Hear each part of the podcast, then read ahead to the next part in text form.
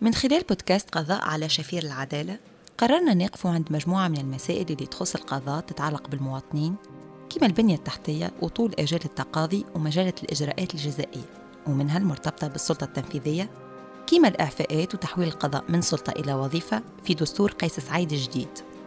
ست حلقات باش تسمعوا من خلالها مواقف مختلفة للمدخلين والمدخلات في مجال القضاء نحاولوا من خلالها نفهموا اللي صاير في المؤسسة القضائية.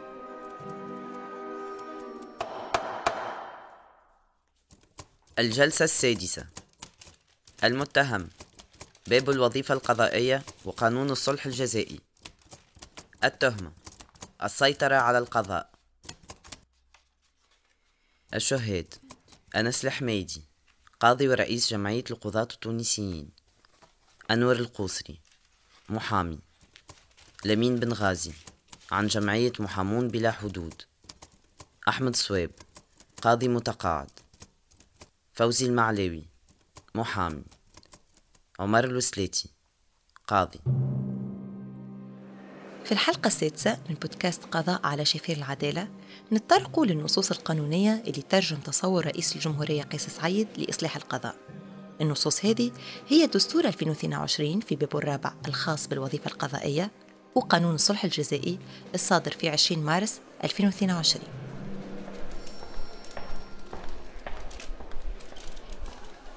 مشاكل القضاء التونسي العديدة واللي كنا تناولناها في الخمس حلقات السابقة ما كانتش محور اهتمام إصلاحات الرئيس اللي غير القضاء من سلطة إلى وظيفة في الدستور الجديد ترجمة لرؤية كان تحدث عنها أكثر من مرة في خطاباته وفي مجالسه الوزارية. أنس الحميدي قاضي ورئيس جمعية القضاة التونسيين. نحن لم ننتظر صدور الدستور لنعرف رؤية رئيس الجمهورية وموقع القضاء في هذا الدستور لأنه السيد رئيس الجمهورية عبر على وجهة نظره في عديد المناسبات. ولكن للأسف كنا نعتقد أنه هذا التعبير كان رأي من بين الآراء التي سيضعها رئيس الجمهورية على محك التداول وعلى محك النقاش وعلى محك الجدل العمومي وعلى محك المقارنة كذلك مع ما هو موجود في دستور 2014 ومختلف الأنظمة الديمقراطية.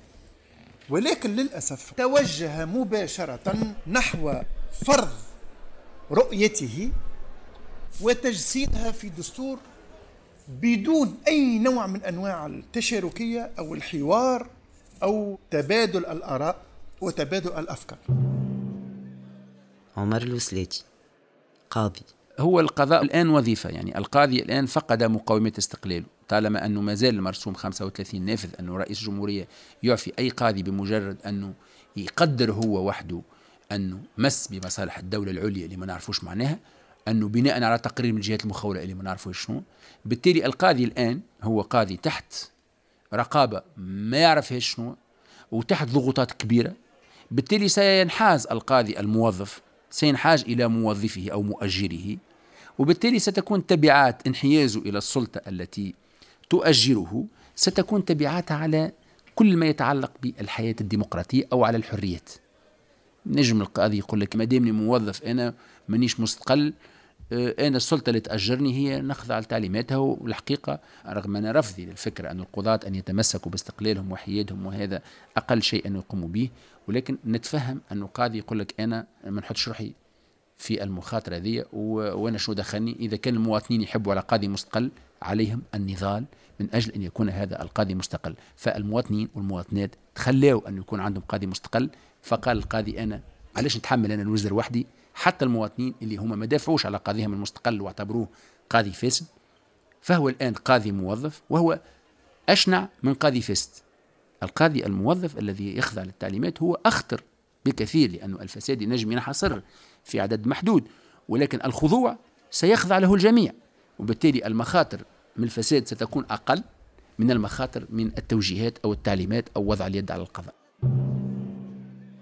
الدستور الجديد. يلغي كل الضمانات. المجلس الأعلى للقضاء لا ينص على تركيبته.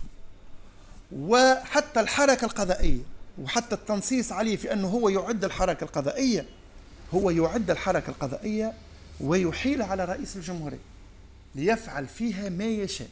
معناها آلية الرأي المطابق وآلية الترشيح الحصري تم إلغائها.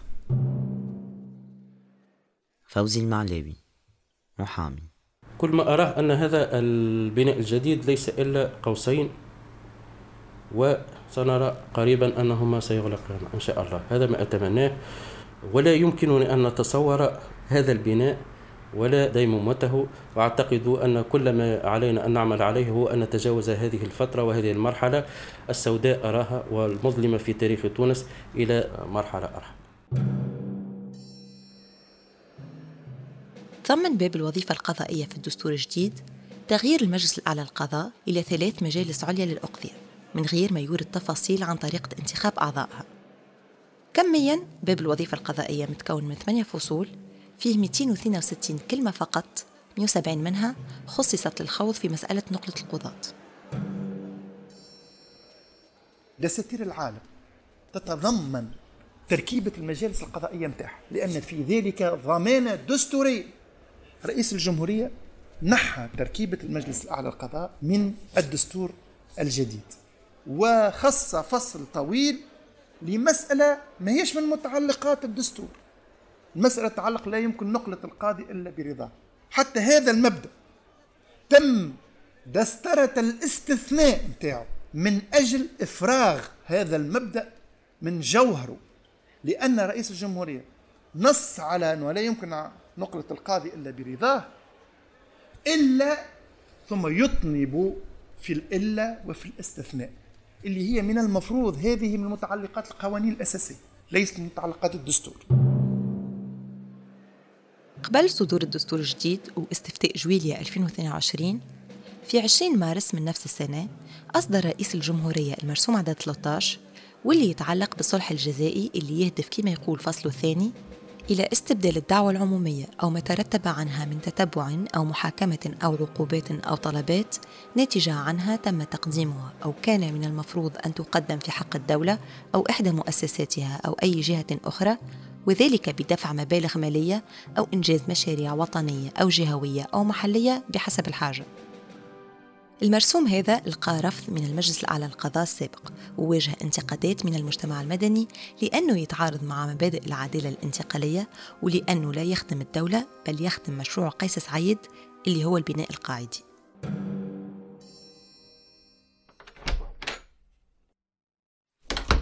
موقف المجلس الأعلى للقضاء من قانون الصلح الجزائي كان هو القطرة التي أفاضت الكأس بالنسبة للرئيس قيس سعيد والتي اتخذ بناء عليها ولاحقا لها قرار آه، حل المجلس الأعلى للقضاء باعتبار أن المجلس الأعلى للقضاء قد أبدى موقفا سلبيا من مشروع قانون آه، الصلح الجزائي. لمين بن غازي؟ عن جمعية محامون بلا حدود. نبداو بملاحظة شكلية واللي هي تخص جميع التشريعات والمراسيم اللي تم إصدارهم منذ 25 جويلية 2020 وهي غياب تام لمبدأ التشاركية alors que عندنا العديد والعديد من الجمعيات ومن المنظمات الدولية ومن الشخصيات ومن الخبراء اللي خدموا على موضوع الفساد على موضوع مكافحة الفساد على موضوع العدالة الانتقالية على استرجاع الأموال المنهوبة. هذوما الكل حسب ما نعلم ما تمش استشارتهم وتم إصدار هذا المرسوم بدون أي بعد تشاركي. دونك هذه النقطة الأولى. ثم إحنا في ائتلاف المدني المساند للعدالة الانتقالية. اعتبرنا أنه المرسوم هذا فيه تشابه كبير مع قانون المصالحة للمرحوم الباجي آه، قايد سبس علاش؟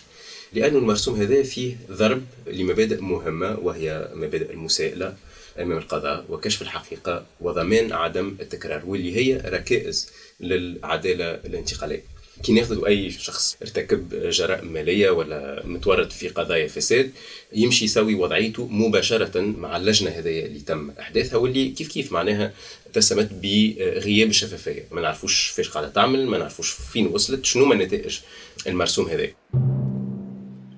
أنور القوسري محامي. هذا جاء عمل صلح آخر باش يعمل مشروع البناء القاعدي نتاعو الناس اللي عندهم شو الدولة تسألهم فلوس ولا اللي ما خلصوش لي زامبو نتاعهم ولا خذاو قروض ما خلصوهاش إلى آخره. تعمل الدولة معهم صلح والفليسات هذوكما يحب يخصصهم لبناء المشروع نتاعو في الجهات المحرومة. باش يعمل الشركات الأهلية باش يعاونوا في بناء الشركات خاطر باش تكون شركة ما يلزم راس مال. راس مال مش يجي مش يجي ما عندها الناس اللي عندها فلوس. اور هذا محب يستغل الصلح الجزائي معناها نوع آخر من الصلح الجزائي مش الصلح الجزائي نتاع العدالة الانتقالية. هذاك يمشيو للبيدجي نتاع الدولة الفليسات. هذا يحبوا يمشيو للشركات الأهلية وهذا فساد خاطر هذا داخل في إطار مشروع سياسي اللي هو مشروع البناء القاعدي مش باش يرجع للدولة لكن باش يرجع للخواص. معناها الفلوس اللي normalement تمشي للدولة ترجع للخواص. وشكون هم الخواص هذوما اللي باش يعملوا الشركات الأهلية هم مواطنين لكن مواطنين سياسيين تابعين قيس سعيد اللي باش يترشحوا غدوة اللي باش يصوتوا له. وهذا قمة الفساد. يعني باش يتصرف في المال يرجع للمال العام يعني صلح صلح صلح مع الدولة ديما. كانك عملت خطية تعمل صلح مع الدولة. كانك بزدت في الأسعار تمشي تعمل صلح في وزارة التجارة إلى آخره، الصلح هذا ويدخلوا له فلوس. هذوما ميزانيه الدولة والمال العمومي. معناه مال عمومي هذا في الأخر. أنت تستعمل في المال العمومي في مشروعك. عن طريق الشركات الاهليه اللي يحب يعملها. هذا فساد كبير. هذا أكبر فساد. بورقيما ما عملوش بن علي ما عملوش. هذه راي تطبق عليها مجلة الجنائيه الفصل 96 كي يمشي يسوي وضعيته مباشرة كما تنجموا تتصوروا ما نعرفوش شنو اللي صار ما نعرفوش كيفاش قام بالجريمة هذه كيفاش تمكن باش يشري الأرض آه، هذيك بسوم آه، رخيص وإلا كيفاش آه، تمكن باش يعطي رشوه لتلك العون للانتفاع بمزية ولا حاجة من النوع هذايا دونك فيه نسف لمبادئ كشف الحقيقة ولمبادئ المساءلة. ومن حقنا كمواطنين إنه نعرفوا كيفاش منظومة الفساد كانت تشتغل.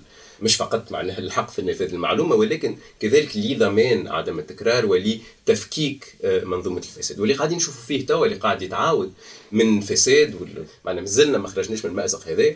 donc غياب تام للسلطة الحالية للثقه تجاه القضاء.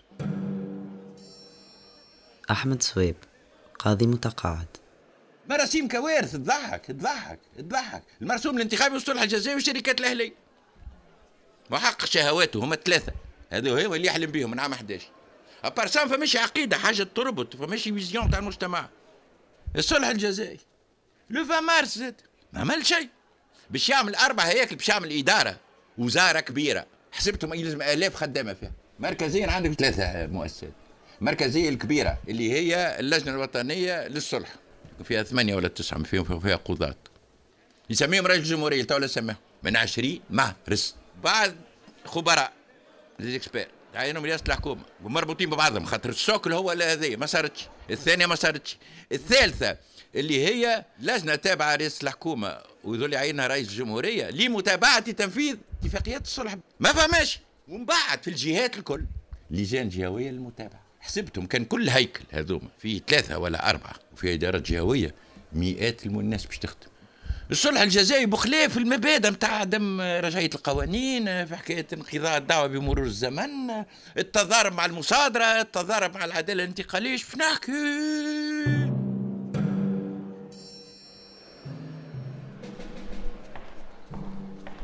يعيش القضاء التونسي اليوم أزمة حقيقية تتطلب إصلاح جذري وفعال. إصلاح يضمن للمواطنين والمواطنات النفاذ لخدمة قضائية ذات جودة تمكنهم من حقوقهم الكاملة في إطار قانوني يحترم الحقوق الإنسانية والحريات ويعامل الجميع على حد سواء دون تمييز أو كيل بمكيال الولاءات. هذا ما يكون ممكن كان برغبة سياسية في الإصلاح ما تنحصرش في نصوص قانونية منفصلة عن واقع القضاء وفي رغبة من العاملين والعاملات في المجال القضائي من قضاة ومحامين وغيرهم في إصلاح أنفسهم وتحسين معارفهم وضمان استقلالية فعلية للقضاء.